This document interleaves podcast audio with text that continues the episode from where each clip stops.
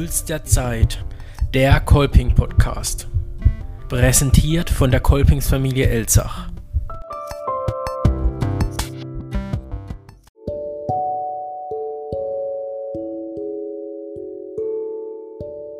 Als Leitgedanken für die heutige Gebetszeit haben wir ein Zitat von Adolf Kolping auserwählt.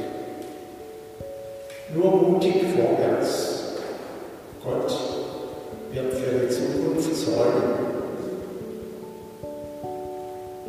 Wir wollen dieses Zitat noch ein bisschen erweitern, und zwar mit dem Zusatz Ängste,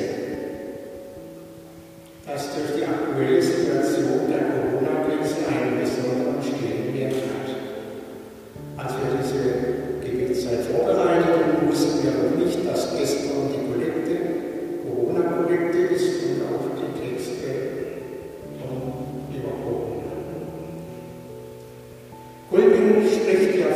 von Mut. Angst und Mut gehören eigentlich zusammen. Angst macht Mut. Wer die Angst nicht kennt, ist auch nicht mutig. Schlimm ist nur die Angst vor der Angst. Die Angst will dir helfen, will dir Wichtiges sagen. Sie weiß, es wird Zeit, etwas zu tun. Hab Vertrauen zu deiner Angst und stell dich dem wachsenden Mut nicht entgegen. Er wird stark sein zur richtigen Zeit. Mut kennt die Angst. Nun aber zum Zitat, nur mutig vorwärts. Adolf Kolping hat seine Arbeit nicht in geregelten, sicheren Verhältnissen begonnen. Wäre er unter solchen Bedingungen aufgewachsen, wäre sein Werk wohl nie entstanden. Andere kapitulierten von vornherein vor den Herausforderungen seiner Zeit. Kolping reizten und motivierten sie zu größeren Anstrengungen. Wir wissen, sein rastloser Einsatz, der keine persönliche Schonung kannte, schon bald seine Kraft psychisch wie physisch verbrauchte.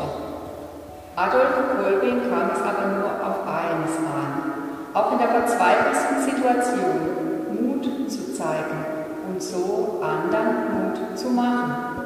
Wenn das neue Leitbild diese positive Sicht und Herangehensweise Kolpings aufnimmt, müssen wir uns klar sein, dass wir uns damit entschieden gegen den Zeitgeist stellen, der speziell in Deutschland grassiert. Wir sehen nur zu gern zuerst das Haar in der Suppe, das, was vielleicht negativ ist und kritisiert werden kann. Schwarzseher bestimmen häufig den Ton in Diskussionen, in Gesellschaft und Kirche. Mit den Folgen einer solch negativen Vor Vorzeichensetzung haben wir mittlerweile die größten Probleme. Vor allem bei jungen Menschen hat sich der Eindruck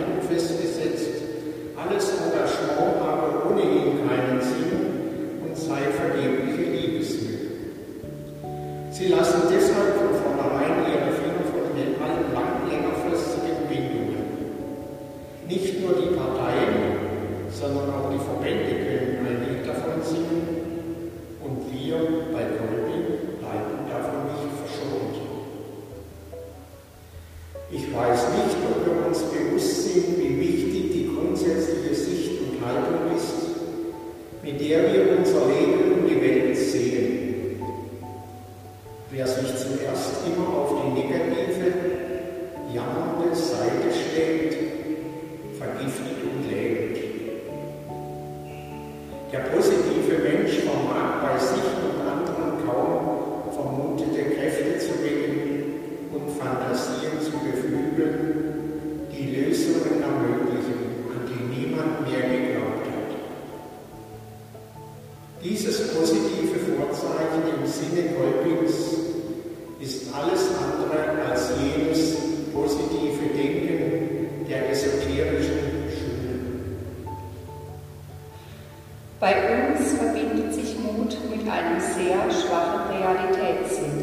geradezu der wichtigsten Voraussetzung. Wir können keine Vogel-Strauß-Politik betreiben und unseren Kopf angesichts all des Schlimmen in den Sand stecken. Wir brauchen offene Augen und einen Geist, der zu unterscheiden weiß. Geht diese positive wie realistische Einstellung nicht weit über unser eigenes Vermögen hinaus? In der Tat. Nur wenn wir stark im Glauben sind und wissen, dass wir Tag und Nacht von Gott gehalten sind, haben wir jene Gelassenheit, überzeugt davon, dass uns in Jesus Christus ein positives Vorzeichen gegeben ist, dass wir durch nichts erschüttert werden können. Ja, wir glauben, wir sind nicht allein. Wir sind angenommen all unseren Sorgen und Problemen. Weil wir gewollt und geliebt sind, können wir Mut gegen alle Mutlosigkeit haben. Zwei Päpste des 20. Jahrhunderts haben solchen Mut vorgelebt. Vom jüngsten selig gesprochenen Johannes, den 23. stammt der Satz. Ich bin wie ein Vogel, der im Dornbusch singt. Auch Papst Johannes Paul II. Zeichnet, zeichnet sich durch seinen Mut aus. Von frühester Jugend an im Widerstand als Priester und Bischof gegen den Kommunismus und in langen Jahren als Papst. Ihr Mut macht uns allen, der ganzen Kirche und der Welt Mut. Was machen wir mit der Angst? Euer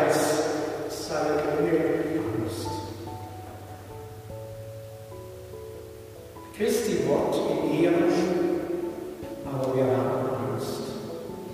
Wir haben eine panische Angst, zu kurz zu kommen, etwas zu verpassen, tausend Ängste, die uns bedrängen. Angst, dass mein Leben keinen Sinn hat, dass ich leer ausdenke. Angst, dass ich versagen kann, indem nicht gerecht werde, was man von mir fordert.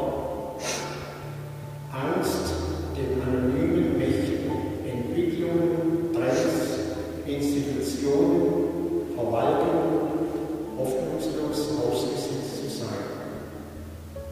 Angst um die Zukunft der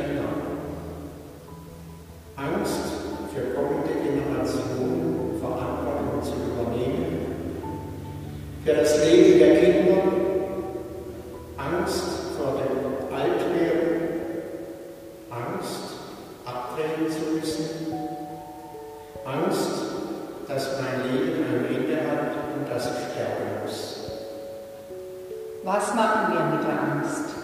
So tun, als wäre sie nicht da. Sie nicht ernst nehmen, verharmlosen, verdrängen, jammern, klagen, standhalten, Fassung wahren.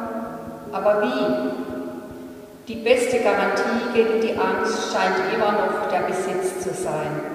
Deshalb setzen wir alle Mittel in Bewegung, immer mehr zu haben. Wir bauen mit allen möglichen Mitteln Dämme gegen die Angst. Geld beruhigt, sagen wir. Hat der Wohlstand die Angst gelöst?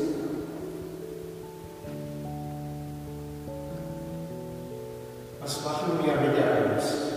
Angst heißt, es wird enger um uns herum, man wird in die Enge getrieben. Wie bekommen wir Luft? Wie bekommen wir weiten Raum, um leben zu können? Manchmal lese ich auf frommen Plakaten, wer glaubt, hat keine Angst. Das mag schon sein. Sicher hat der Glaube mit der Angst zu tun und sicher hat die steigende Angst mit dem schwindenden Glauben zu tun. Aber der Glaube verharmlost die Angst nicht, Er weiß, Menschsein bedeutet Angst haben. Ich kann die Angst nicht verleugnen. Vielleicht ist mein Glaube zu schwach. Mich tröstet, dass Jesus Angst gehabt hat. So sagt es das Evangelium. Und er betete in seiner Angst durch ihn ständiger und sein Schweiß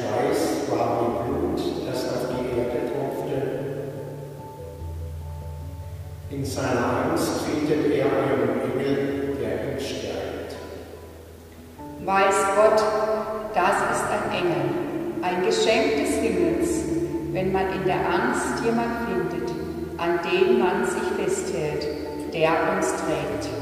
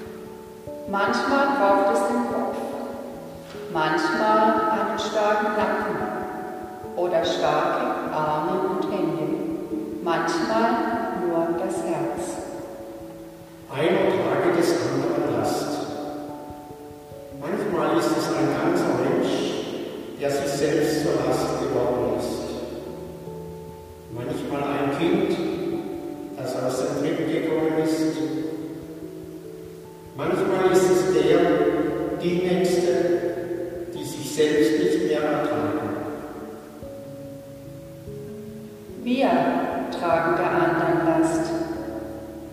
Spüren wir es? Hören wir ihn? Sprechen wir ihn an? Ertragen wir es? Du trägst andere Last. Es ist dein Gott, Jesus von Nazareth. Du hast es mit Leben erfüllt. Alle Schuld und Last auf dich genommen. Du hast uns getragen und trägst uns. Damals